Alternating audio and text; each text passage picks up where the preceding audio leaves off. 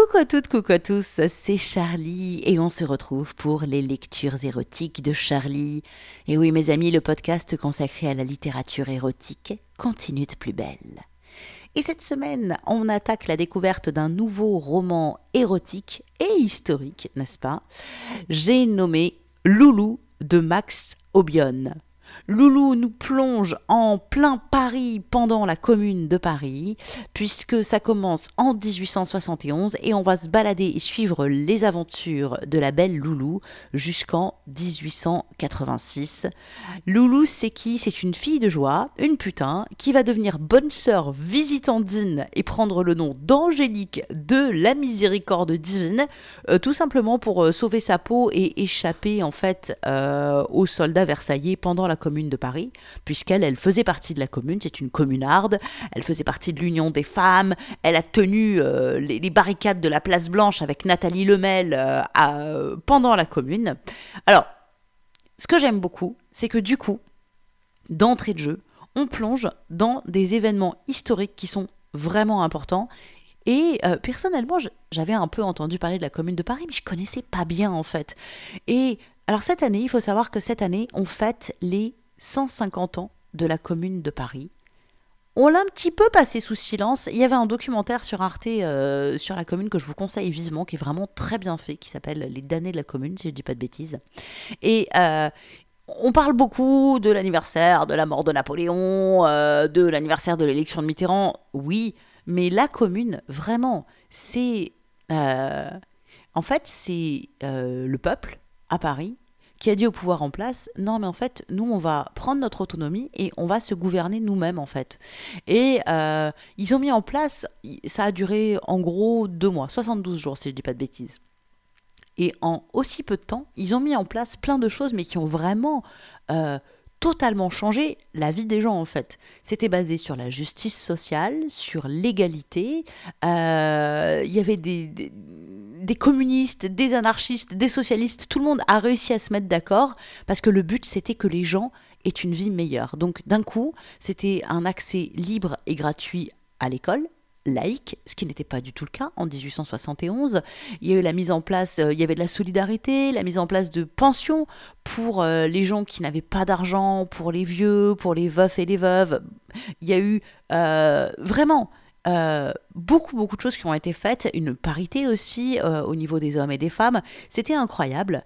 Et cet élan de liberté et d'une société autogérée, en fait, euh, a été réprimé vraiment dans le sang par le pouvoir en place, par Adolphe Thiers, qui a envoyé les soldats, les Versaillais, massacrer tout bonnement les gens de la commune.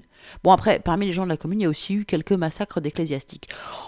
Mais euh, vraiment, ce qui, l'esprit qui portait la commune, si vous connaissez pas, je vous invite vraiment à aller vous renseigner parce que euh, c'est possible. On peut vivre autrement et on peut vivre autrement que dans le euh, chacun pour sa gueule et plus on gagne, mieux on se porte. Vraiment. Bref, Max Obson a écrit un bouquin euh, dont l'héroïne, du coup, euh, est une communarde et bah, il faut survivre. Donc, pour échapper à la répression de euh, la commune, à la répression militaire et sanglante, parce qu'il y a eu beaucoup de gens qui se sont fait mais, fusiller, massacrer, ça a été horrible, et bah, du coup, elle trouve refuge dans un couvent. C'est le jardinier du couvent Alphonse, dit Fonfon, qui va l'aider, euh, qui va la recueillir, et euh, ils vont s'aimer évidemment. Et puis, eh ben, une chose en entraînant une autre, Loulou va se retrouver bonne sœur. Alors après, elle va trouver le moyen euh, d'ouvrir une maison de santé avec une autre bonne sœur. Elle va se retrouver à devenir sœur fouettard et à aller administrer des fessées à coups de fouet spectaculaires pour tous les puissants de Paris qui la réclament il y a plein de choses qui se passent. Max Obion, il aime bien le côté euh, fresque, aventure rocambolesque. Il y avait un petit peu ça dans euh, Butterface Passion, euh, de, qui en fait est écrit par lui. Il écrit souvent sous pseudo Max Obion. Et là, il y a vraiment un côté les aventures de Loulou. Ça va de 1871 à 1886. Elle va être tour à tour, putain, communarde, bonne sœur, anarchiste, terroriste, bref, il y a plein plein de choses qui se passent. Elle va croiser pas mal de personnages célèbres, Louise Michel, Gustave Courbet, Guy de Maupassant, Jules Vallès, Victor Hugo. Enfin, elle va, elle va, elle va être euh, à l'enterrement de Victor Hugo. D'ailleurs, il va se passer des choses qui vont changer sa vie. Bref, ce roman, c'est vraiment les aventures rocambolesques de Loulou. Et à travers la petite histoire de Loulou, on rencontre la grande histoire. Moi, j'aime beaucoup euh, ce genre de bouquin parce que on apprend plein de choses et en même temps, euh, c'est savoureux, il y a de l'humour, il y a un peu d'insolence. Euh, moi, je me suis régalée. Alors j'espère que vous allez vous aussi vous régaler. Je vous ai sélectionné pour cette première lecture deux extraits. On est au début du livre. Le premier extrait va permettre de comprendre un petit peu le euh, parcours de Loulou. Elle vient d'être recueillie par Fonfon le jardinier et euh, qui lui a dit bah, J'ai dû parler de toi à la mère supérieure et elle a bientôt une entrevue avec la mère supérieure qui veut faire d'elle une bonne sœur. Petit retour sur le parcours de Loulou, suivi de sa première rencontre avec la mère supérieure, et vous allez voir que la mère supérieure a des mœurs un petit peu Allez, c'est parti. Voici un extrait de Loulou de Max Sobson, roman historique et érotique. Par quel hasard par quel tour de la Providence et quels autres mots qui désignent la rencontre fortuite, la. Je suis saisie d'une appréhension bien heureuse ou d'une joie craintive à l'idée que ma destinée de minuscules grains de vie flottant dans le cosmos peut être ballottée au gré des événements. Quand je compte la somme des facteurs ayant présidé au croisement des personnes qui ont causé toutes les bifurcations de ma jeune existence, je mesure en même temps la somme des facteurs qui auraient pu la contrarier ou s'y opposer. Alors je tremble et je doute, moi qui ne crois ni à Dieu ni à diable. Me voici perplexe, tourneboulé. Un temps seulement, car il y a tant d'amusement à puiser pour une bonne fille comme moi dans ces découvertes, ces circonstances, ces aventures. Durant ces journées d'inactivité, j'ai pu me remémorer la trajectoire qui m'a conduite jusqu'ici, dans ce couvent des visitandines. Et mes bons souvenirs parvinrent à chasser les mauvais. Je fus si heureuse chez maman Didine qui m'avait recueillie, à l'hiver de mes six ans, après la mort de mes parents, péris en mer lors de la traversée du Norfolk, au large de Southampton. Le mari de maman, Eugène Dieu maître ivoirier rue Angot mourut de phtisie. D'avoir maman pour moi seule me comblait de joie. Elle avait de l'ambition pour sa Marie-Louise. Elle m'a mise à la pension de la Vierge fidèle, qui donnait une instruction supérieure aux filles. J'ai raflé durant ces années tous les premiers prix de composition française, de lecture, de récitation, de grammaire, de version latine, sans oublier les accessites de couture et de chant. J'étais pieuse par habitude des rites. À 17 ans, à la veille de réussir mon dernier examen de passage en classe supérieure, mon directeur de conscience et confesseur, l'infâme abbé Vendeuvre, commit sur moi le plus vil des outrages. Ce suborneur me libéra de ma vertu et définitivement de la religion par-dessus le marché.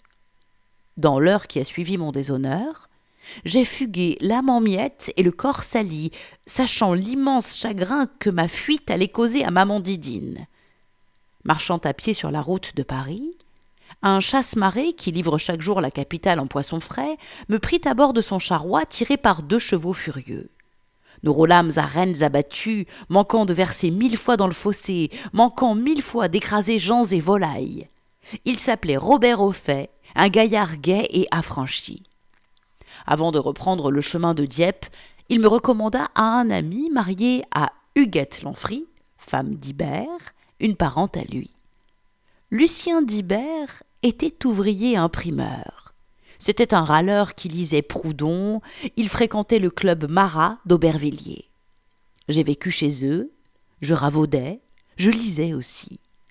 Il m'emmena écouter Blanqui et Varlin dans des métignes enfumées. Le dimanche, j'allais au bal, chez Lampion, et c'est au bal que j'ai rencontré Marcel Garcette. Marcel dit Beaugrelot, Mataf en rupture de navire. Marcel m'a fait connaître l'amour, le vin. J'en pinçais pour lui, je me serais damné pour demeurer entre ses bras tatoués. Malgré les avertissements des dibères qui remarquaient mes cocards parfois, de mauvais fils en mauvaise aiguille, je me suis retrouvé chez la mère Aubin. Une trajectoire banale de fille perdue. Voilà tout. Par quel hasard Par quel tour de la Providence Et quels autres mots qui désignent la rencontre fortuite Et me voici en train de trinquer à ma bonne fortune, d'avoir vaincu la malédiction de Sainte Vérole, d'avoir vécu les jours exaltants sur les barricades, d'avoir échappé à la mort, et me voici, à la veille de devenir bonne sœur, après avoir été putain. Et me voici, en train de siroter jusqu'à la dernière goutte ce fond de pichet de vin de Beaune que mon bon sauveur a monnayé à la sœur économe contre un panier de courges. Merci la vie. Voilà, comme ça vous connaissez un petit peu le parcours euh, hors norme de Loulou qui a commencé élève studieuse dans un couvent, de, euh, qui a commencé élève studieuse dans une école de bonne sœur et qui finit bonne sœur tout en étant passé par la case putain. Alors voilà donc sa première rencontre maintenant avec la mère supérieure du couvent des Visitandines. Attention, c'est un entretien un petit peu particulier. En pénétrant dans le couloir, j'entends encore les échos tonitruants d'un tantum ergo chanté à gorge déployée. L'office s'achève. Je me dirige vers le lieu où sœur Marie des Anges m'attend. Je gratte à la porte. Elle m'accueille, sourire aux lèvres, sa physionomie est bonhomme, sa carapace de supérieur du couvent est remisée. Elle tourne la clé dans la serrure. Ainsi nous ne serons pas dérangés. Son visage paraît rafraîchi. Je découvre la couleur de ses yeux qui brillent. Elle m'entraîne sans délai dans son petit oratoire. Ensemble, nous allons ouvrir nos cœurs à la grâce divine. Approchez mon enfant. Je m'assois à son côté sur la banquette comme ce matin. Elle prend ma main dans les siennes. Elles sont chaudes, ses longues mains tavelées de brun. Avant, je vais expier vos péchés. Et sur ces paroles stupeur, elle se dépoitraille d'un geste brutal, arrachant les boutons de sa robe, ses deux gros seins blancs veinés de bleu jaillissent. Sœur Marie des Anges me saisit la tête à deux mains et plaque mon visage dans le sillon de ses énormes mamelles. Elle rejette sa tête en arrière et invoque Jésus. C'était trop beau, trop simple. Je viens de comprendre l'allusion que la moniale a proférée ce matin. La visite commence. Ô Seigneur, dans ta bonté et ta miséricorde, accueille cet enfant dans notre communauté. Lave-la de toute impureté, de toute pensée malsaine. Je suis la mère qui protège et qui absout, la bergère conduisant son troupeau vers toi, Seigneur. Que cet enfant s'abreuve à mon sein généreux, et recueille la sève de ta grâce divine, que tous ses péchés soient lavés par mes larmes. Ma tête emprisonnée dans ses mains, j'écoute effaré ce discours dément. J'ai presque envie de rire, mais elle me force à sucer un mamelon à peine éclos sur son gros téton rose me voici de retour chez la mère Aubin à satisfaire les lubies des clients ou des clientes et leurs manies perverses. Alors je tête, bien décidée à ne pas contrarier cette folle. Elle râle de plaisir maintenant. Oui, oui, ah, mon agneau, je suis ta mère. Je m'applique, ma langue frétille et je mordis même. Enfin, par je ne sais quelle intuition divine ou diabolique, au choix, je décide illico de prendre quelques initiatives effrontées qui pourraient être portées à mon crédit. Car la vraie nature de la supérieure est percée. C'est une mystique tendance sardanapalesque, amoureuse frustrée comme tant de bons dieux-arts. J'ai tant fréquenté ces messieurs de la tonsure, chez la Aubin, et même un prélat qu'on surnommait la Grande Justine, que leurs dévergondages ne me sont pas étrangers. Tandis que je suce sans relâche son mamelon, ne laissant pas en reste l'autre pendard, ma main s'insinue sous sa robe et caresse une cheville sans résistance. Je m'attends à une cinglante ruade, une gifle magistrale, une poussée brutale m'envoyant valdinguer sur le derrière. Un temps, rien. Alors, je m'enhardis. Je frôle une cuisse grasse, sans résistance. J'ai la surprise, lors de l'attention, d'y rencontrer une jarretière.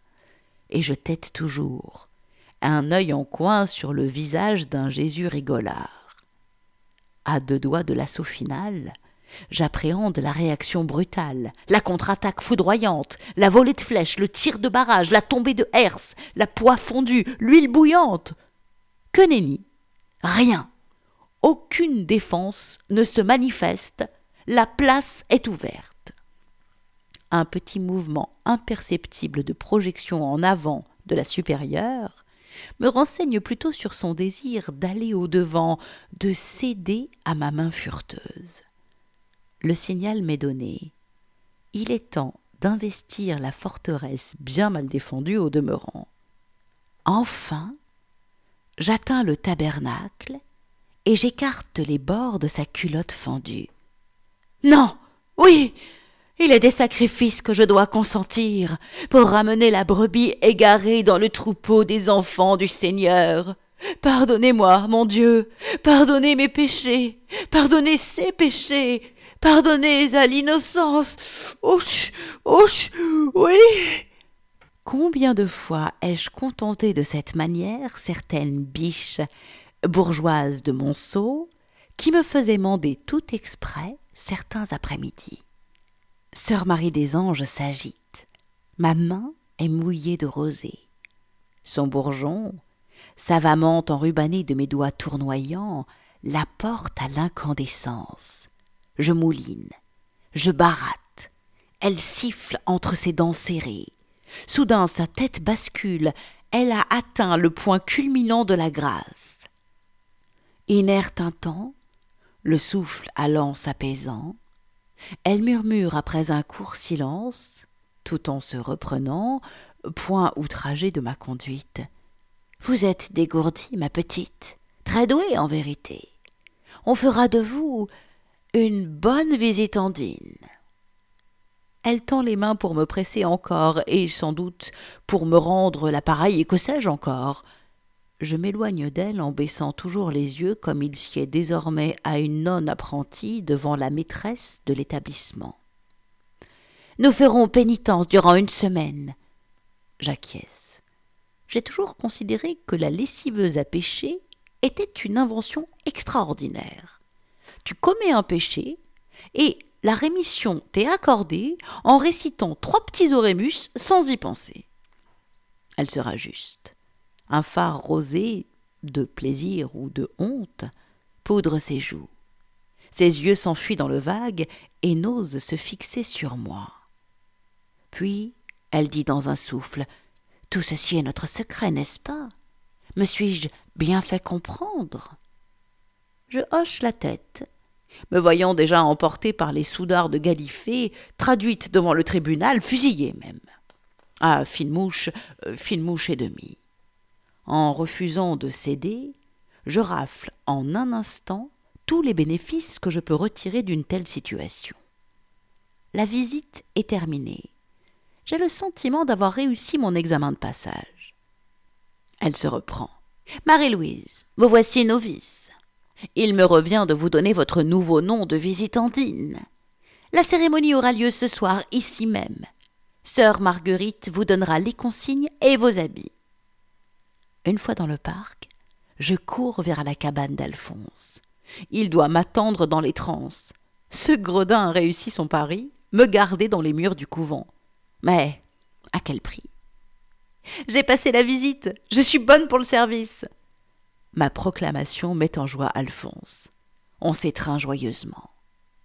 Tandis que nous vidons une chopine, quelqu'un cogne à la porte. Il va ouvrir. Dans la lumière s'encadre une grande silhouette sombre.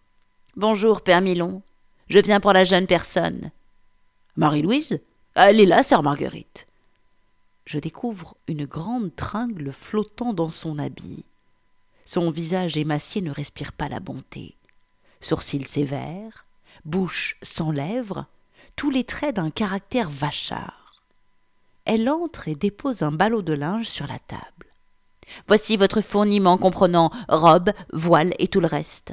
C'est la tenue des novices, puisque vous entrez dans notre congrégation. J'incline la tête et dis Merci, ma sœur. Elle ajoute La mère supérieure a prévu une petite cérémonie d'accueil pour ce soir. Soyez précisément en son bureau quand la cloche de la chapelle sonnera huit heures. Elle m'a dit d'inviter également vous, Père Milon. Nous serons quelques sœurs à assister à votre introduction, alors je vous dis à ce soir. Vous boirez bien un petit coup avec nous? Non, merci. Elle tourne les talons et quitte la cabane à grandes enjambées. Alphonse est tout interdit. Cette invitation le surprend. M'ont jamais invité avant. On va se faire beau. Tout en dénouant le nœud du linge qui renferme mes habits, je pense à cette soirée. Comment oserais-je regarder la supérieure en face? Les autres invités devineront-elles notre secret?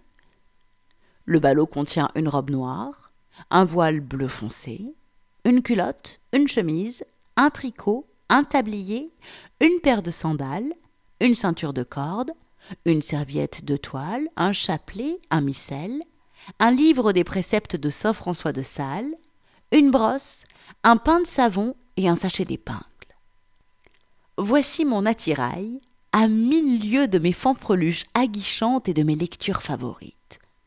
En cet instant, je pense au livre que j'ai laissé dans le capharnaüm de la barricade à cause de l'attaque des Versaillais. Jules me l'avait donné en disant Après sa lecture, tu ne seras plus la même. Le titre Les Misérables de Victor Hugo, mon poète préféré. J'ai corné la page après l'épisode où ce bon monsieur Madeleine va chercher Cosette chez les Thénardier après la mort de Fantine. Maintenant je suis au pied du mur. Je vais rentrer dans les ordres dis-je en commençant à me déshabiller. Qui m'aurait dit? Alphonse, Béa, contemple mon corps dont les parties apparaissent au fur et à mesure. Au lieu de me reluquer, va chercher le tub et de l'eau à faire chauffer. Je vais te laver à fond. Je veux être fier de toi. C'est ma cérémonie. Il s'exécute. Pendant ce temps-là, je commence à enfiler la culotte aussi large qu'une culotte de zouave. Le grain du tissu est grossier. Il gratte à l'entrecuisse. Je pressens l'irritation de ma minette, la pénitence, le supplice permanent. Puis tout le reste rejoint mes épaules. J'ajuste enfin le voile.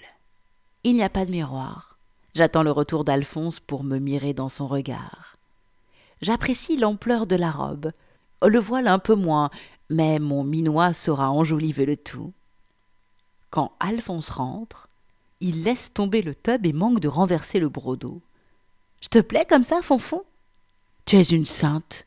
Et comme ça, lançai-je, en ayant remonté la robe pour exposer mes fesses. Oh, tu es le diable Nous rions de bon cœur. Il me poursuit dans la cabane, veut me serrer dans ses bras. J'esquive, je crie, jouant l'effarouché. Non, non, ce serait péché Il me presse sur sa poitrine. Je sens sa grosse main à travers le voile, sa pogne de bois qui caresse ma tête. Que ressent-il à ce moment précis? Trêve de réflexion, une urgence. Toilette C'est un ordre. Le broc est déjà sur le poêle qu'il alimente de quelques bûchettes. D'accord. Buvons encore un coup à la destinée. Qui m'aurait dit? Sa phrase reste suspendue. Je partage son interrogation. Voilà, c'était donc un extrait de Loulou de Max Aubion. Et vous voyez, on se retrouve du coup effectivement en pleine période historique. Euh, on parle de Blanqui, on parle d'Hugo qui vient de publier Les Misérables, on parle de Jules Vallès. Et euh, il y a clairement euh, chez Loulou l'héroïne une forte tendance quand même à l'anarchie, au refus de l'ordre établi et son rapport au religieux est pas piqué des vers. Ce qui est très bon, c'est qu'elle va devenir religieuse. Alors, la semaine prochaine, je vous lirai un autre extrait.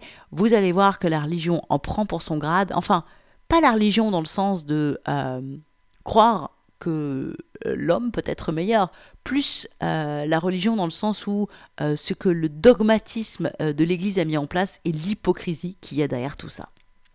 Bref, cette lecture est terminée. Alors, mes amis, je vous souhaite une bonne journée, une bonne soirée, tout dépend de l'heure à laquelle vous écoutez ce podcast érotique. Si vous voulez vous offrir Loulou pour connaître toutes les aventures de cette putain devenue bonne sœur, je vous mets tous les liens sur mon site, sur l'article qui présente la lecture du jour, évidemment. L'adresse de mon site, je vous la rappelle, charlie-tantra.fr. Là, vous aurez le lien pour acheter le livre, un lien vers le site de l'auteur et aussi un lien pour devenir Patreon, parce que si vous voulez soutenir les lectures érotiques de Charlie, le meilleur moyen de le faire, je vous le rappelle, c'est tout simplement de devenir Patreon. Vous êtes mécène, vous mettez ce que vous voulez. Et je vous le dis, pour ceux qui mettent à partir de 5 dollars par mois, vous avez droit à des podcasts exclusifs réservés rien qu'à vous. Je suis sur la lecture intégrale euh, du roman pornographique de Guillaume Apollinaire, Les 11 000 verges. Et après ça, j'ai quelques idées euh, pour d'autres bonus euh, érotiques à souhait pour mes Patreons. Charlie-tantra.fr, c'est l'adresse de mon site pour retrouver tous les liens. En attendant, vous pouvez reprendre une activité normale. Prenez soin de vous et moi je vous dis à la semaine prochaine. Ciao, ciao, ciao.